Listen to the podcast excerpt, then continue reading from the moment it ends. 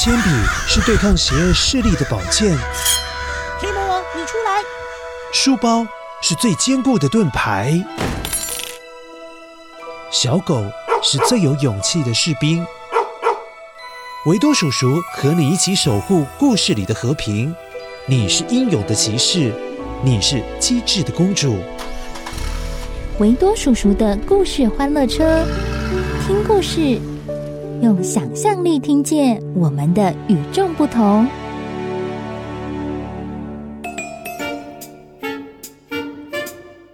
嗨，乖乖，你好吗？我是维多叔叔。乖乖，上一次不是有问你喜欢吃太阳蛋，还是你喜欢吃荷包蛋呢？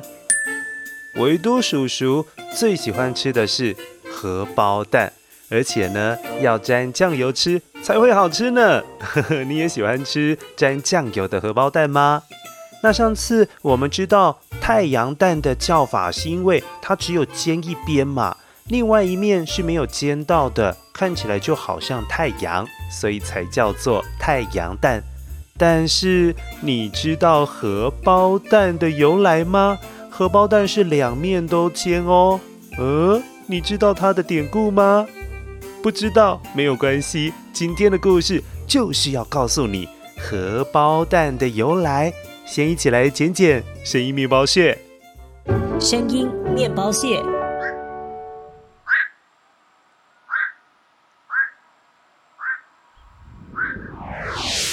哦，这个听起来好像某一种鸟叫的声音，而且这一种鸟呢，你还经常看过或者是听过哦？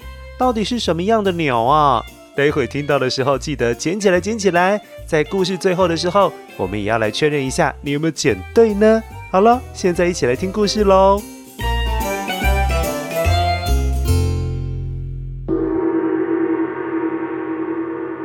呵，御厨，御厨啊！怎么搞的？老是这些菜。给我一些新的菜色啊！新的菜色！哎呀，谁这么样的生气呢？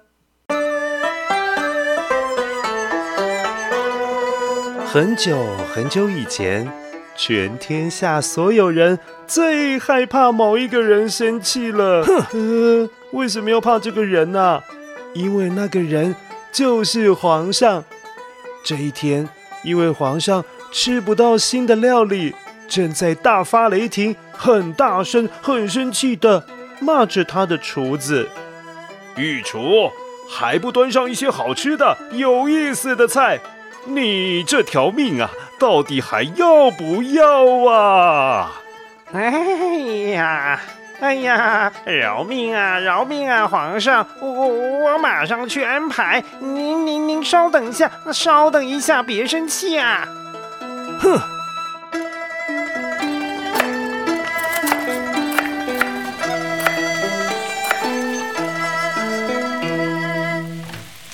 乖乖，以前在皇宫里面煮饭给皇帝、皇上吃的那一位厨子、厨师，就叫做御厨。哎呀，这位御厨听到了皇上的严厉警告，他可紧张死了。但是。他还是完全没有任何做出新菜、新料理的想法啊！这下糟糕了。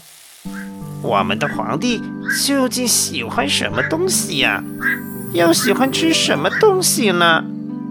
有一天，正在烦恼新的料理该怎么样生出来的时候，御厨偷偷观察皇上喜欢什么东西，这样。他也许就能够做出皇上喜欢吃的菜哦。于是，他偷偷跟在皇上的后面。当皇上走在御花园里，欣赏池塘里的荷花，哇！皇上被荷花的美给震撼到了，并且说：“世界上没有任何一种花比荷花更加的娇艳，更加的美丽了。”哎呀，真是美呀！太美了，只可惜啊，只有夏天的时候能够看到荷花。哎呀，真是美中不足啊！嗯，正当皇上感慨荷花只在夏天盛开，冬天却不容易看到的时候，御厨突然灵机一动，想到了要准备什么新菜、新的料理给皇上了。啊，我想到了，我想到了，这样皇上一年四季都可以看见荷花啦。回到厨房，御厨站在锅子前喊着。嗯如果我将蛋煎成荷花的样子，那么即便现在是冬天了，皇上也能够欣赏到荷花啦！哈哈哈哈哈哈！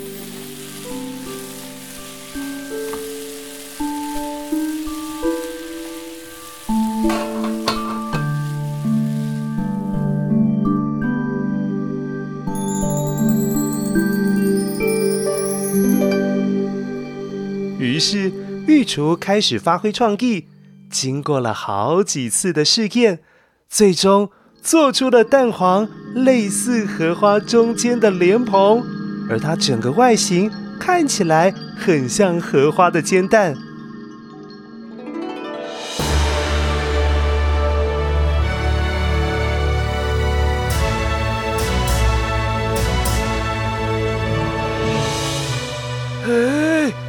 真是漂亮啊！这颗蛋好吃又漂亮啊！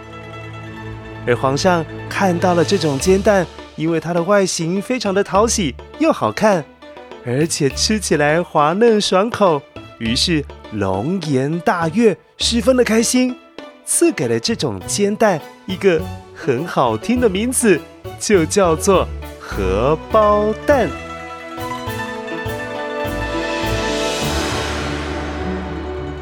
御厨，我准你回去你的家乡了，好好过你的下半辈子吧。十几年过去了，这位御厨告老还乡，退休回到自己的老家，就将荷包蛋的做法免费分享给左邻右舍以及其他所有的平民老百姓们，让他们也能够来尝尝。哎，这个是皇上最喜欢的料理。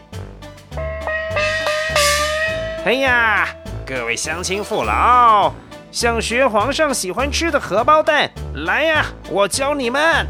而万万没想到，这样一道平凡的菜肴，一直到现在都很深受大家的喜欢哦。那乖乖，你也喜欢这道荷包蛋吗？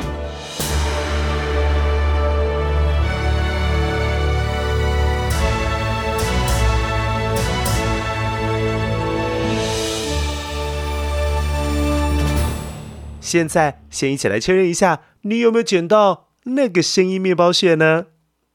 声音面包屑。哦，乖乖，这种鸟叫的声音呢，叫做夜鹭。它有一个台语的说法，叫做暗公叫。它呢，在台湾各个地方都很常见，是一种水鸟，也是捕鱼的高手哦。它的白色腹部。还有灰色的背部，整个外形看起来有一点点像是企鹅，所以有些时候会被民众误以为哦，那只企鹅被困在溪里，或者是那只企鹅在水边水池旁边发呆啦。但实际上它不是企鹅哦，它就是夜鹭。